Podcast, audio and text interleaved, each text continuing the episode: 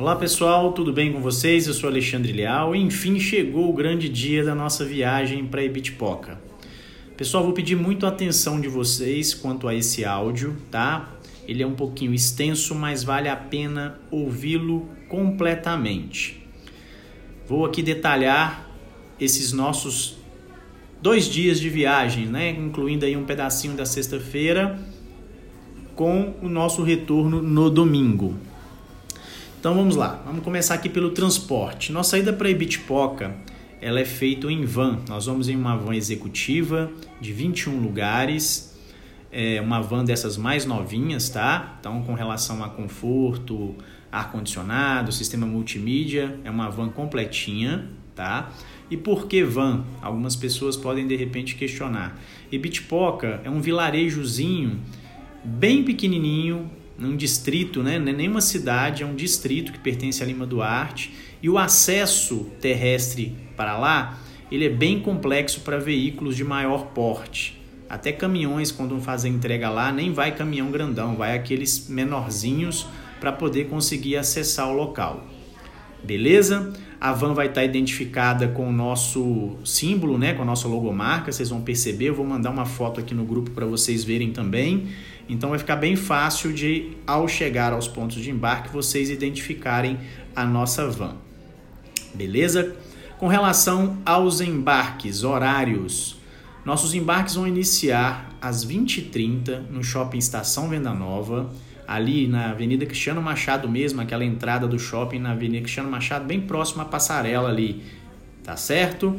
Depois, Hotel Ouro Minas, às 20 horas e 40 minutos. Quem for embarcar no Ouro Minas pode aguardar na rampa de acesso à portaria do hotel, tá bom? Que ali é mais seguro, é mais tranquilo. Depois, 21 horas, embarque aqui na sede da agência, na Avenida Brasil, no bairro Funcionários. Daqui nós iremos direto. Quem for embarcar aqui na agência, é, uma casa branca, uma grade branca, tem uma clínica odontológica que funciona no mesmo endereço, tá? Então é bem fácil de identificar. Tem duas casas, uma azul e uma branca, elas são iguaizinhas. O escritório da Penatrilha fica dentro dessa casa branca onde tem a clínica odontológica, tá certo? Depois nós vamos embarcar o pessoal no terminal JK. Quem vai embarcar no terminal JK pode nos aguardar na Avenida Amazonas, na drogaria Pacheco ela fica praticamente em frente ao terminal JK, assim, ó. Quando chega na pontinha do terminal ali perto daquela negócio da Polícia Civil, você olha para o outro lado da Avenida Amazonas, você já enxerga a drogaria Pacheco. Então ali fica mais fácil para nós embarcarmos vocês. Caso vocês prefiram ficar dentro do terminal, não tem problema, porque quando a van parar, eu vou descer e vou ao encontro de vocês, tá certo? Após embarcarmos no terminal JK, vamos para a Praça da Semig. Esse embarque é realizado ali no ponto de apoio da aviação Cometa, tá certo? Bem fácil localização ali, tem um ponto de táxi próximo, então fica ali bem pertinho da entrada da aviação Cometa, até pelo horário ali vai estar movimentado, saem outras viagens dali também, então é bem tranquilo e seguro para ficar ali, tá certo? Nossa previsão de viagem até Ibitipoca é de 5 horas a 5 horas e meia, considerando uma parada de 20 minutos para café e banheiro na ida, tá certo? Então a gente deve estar tá chegando na pousada entre 3 e meia e 4 horas da manhã para a gente fazer o nosso check-in. Chegando na pousada, nós vamos fazer o check-in, né? Na verdade, eu já vou fazer o check-in automático de todo mundo. Chegar lá, eu já vou direcionar cada um para os seus respectivos chalés o pessoal que está indo para o camping, tem uma turma do camping que optou pelo chalé coletivo, né? Eu vou acomodá-los lá. E o pessoal que vai ficar acampado, deixem os sacos de dormir de vocês mais fácil, que vocês não vão armar barraca na chegada, tá? Vocês irão dormir no saco de dormir na sala de jogos da pousada. Já conversei com a proprietária, ela autorizou. E vocês só vão armar barraca mesmo no parque quando a gente estiver concluindo o circuito Janela do Céu no final do dia, do sábado, tá certo? Então, voltando aqui ainda a parte da manhã, é, quem comprou o pacote Comfort tem direito a café da manhã na pousada. O café vai ser servido a partir das 6 e meia da manhã e às 7h30 nós, impreterivelmente todo mundo tem que estar tá na van já pronto, porque às 8 horas a gente tem que estar tá no parque já para iniciar o nosso trajeto lá no circuito Janela do Céu. Quem não optou pelo pacote Comfort, está indo no pacote Roots, o café não está incluso, mas caso deseje tomar café na pousada, é só pagar 20 reais que é liberado o café para vocês na pousada também, tá certo? Todos esses acertos devem ser feitos comigo de quem desejar tomar o café lá que não esteja incluso no seu próprio pacote. Já no parque, nós iremos acessar aí as taxas de acesso ao parque já estão inclusas aqui no pacote, nós já vamos ser responsável por isso lá para vocês. Então vocês não têm que preocupar com isso, mas é necessário levar documentos. Quem tiver carteira de estudante, leve por gentileza, tá bom? Iniciaremos o nosso trajeto da Janela do Céu entre 8 e 8 e meia da manhã. O circuito Janela do Céu ele tem uma particularidade eu não vou obrigar ninguém a fazê-lo, tá? O Circuito de Janela do Céu, onde tem aquela cachoeira bonita, famosa que vocês acompanham nas fotos, tem um percurso de extensão de 8 quilômetros para ir, mais 8 quilômetros para voltar, totalizando aí 16 quilômetros de caminhada.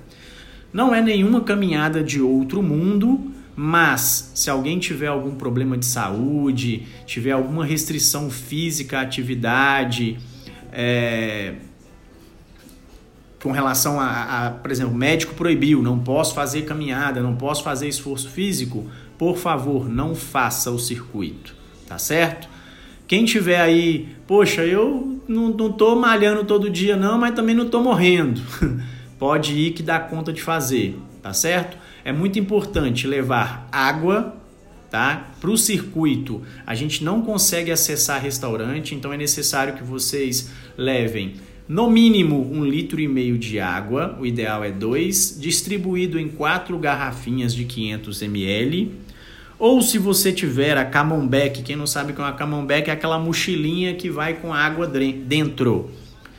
E então você pode levar ou a sua camembert ou quatro garrafinhas. Na pousada tem frigobar. Então, quem levar a água dá para colocar lá para gelar até a hora da viagem, tá certo? Até a hora da viagem, não, perdão, até a hora do, do início da, da trilha lá do circuito Janela do Céu. Como a gente não tem a possibilidade de acessar o restaurante pela distância né, entre a Janela do Céu e o restaurante do parque, é necessário você levar para esse primeiro dia um lanche reforçado, tá? O que, que é esse lanche, Alexandre? Bom, um lanche de que você goste. Um sanduíche natural, frutas, frutas cristalizadas, castanhas, enfim, algo que te dê energia e que você possa passar o dia até o horário do jantar tranquilo, tá bom? Não precisa exagerar, tem gente que leva comida, parece que vai ficar uma semana lá na trilha, tá? Então, assim, é dosar mesmo o que você come e levar. Eu, o que, que eu levo? Eu tenho um mini fogareirozinho pequenininho, portátil. Vocês vão até assustar a hora que vocês verem ele. E uma frigideirazinha e uma espátulazinha daquelas plásticas para frigideira de teflon. Eu levo ovo e bacon. E isso é o meu lanche de trilha, com mais uma fruta que eu levo e mais a água que eu levo para hidratar. Tá certo? Na pousada, lógico, de manhã eu já aproveito tomo um café reforçado e aí dá para passar o dia bem tranquilo. A gente, ao longo do circuito Janela do Céu, nós vamos visitar os seguintes locais: Cruzeiro, Gruta do Cruzeiro, Lombada, que é o ponto mais alto da Serra de Bitipoca. Até aproveitando a oportunidade, por, por que do nome Bitipoca? E Bitipoca, os indígenas, é, é um nome indígena, né? E é pedra que estala. A região tinha uma incidência na época de chuvas de muitos raios então os indígenas ficavam vendo lá os raios batendo nas pedras e eles falavam que eram as pedras, as pedras estalando. Então Ibitipoca significa pedra que estala ou pedra que racha, alguma coisa nesse sentido, tá certo? É, de, além da lombada, nós vamos também conhecer a famosa Janela do Céu, a Cachoeirinha, que é bem próxima, fica a 300 metros da, da Janela do Céu. Antes eu pulei aqui a Gruta dos Fugitivos. Nós vamos visitar também a Gruta dos Fugitivos.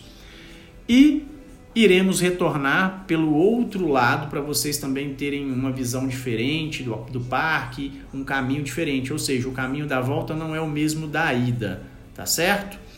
A gente vai ter a previsão nossa de término do circuito é por volta de 5, 5 e meia da tarde. A gente geralmente chama a galera para ver o pôr do sol, que é por volta de 5 e meia, lá na saída do parque, que tem um visual muito bonito e dá para curtir o pôr do sol bem legal. De lá, nós já entramos na van e a van nos leva direto para a vila, onde a gente vai para o restaurante. Já está tudo reservado, um restaurantezinho com fogão a lenha, uma comidinha mineira bem gostosa, com para você comer à vontade a partir de 20 reais, self-service, sem balança para você comer, ou seja, ideal para quem vai comer bastante, suprir aí de ter ficado o dia sem almoçar, só lanchando e poder se fartar com uma comida bem gostosa num lugarzinho simples, mas muito aconchegante e uma comida maravilhosa. Vocês vão gostar, tenho certeza. Após isso, a gente volta para a pousada. Quem desejar nesse momento de volta para a pousada comprar alguma cerveja, alguma coisa, por quê? Se vocês quiserem inclusive levar de Belo Horizonte, eu até recomendo. A gente geralmente, a noite é livre, ninguém é obrigado à noite a acompanhar o grupo não.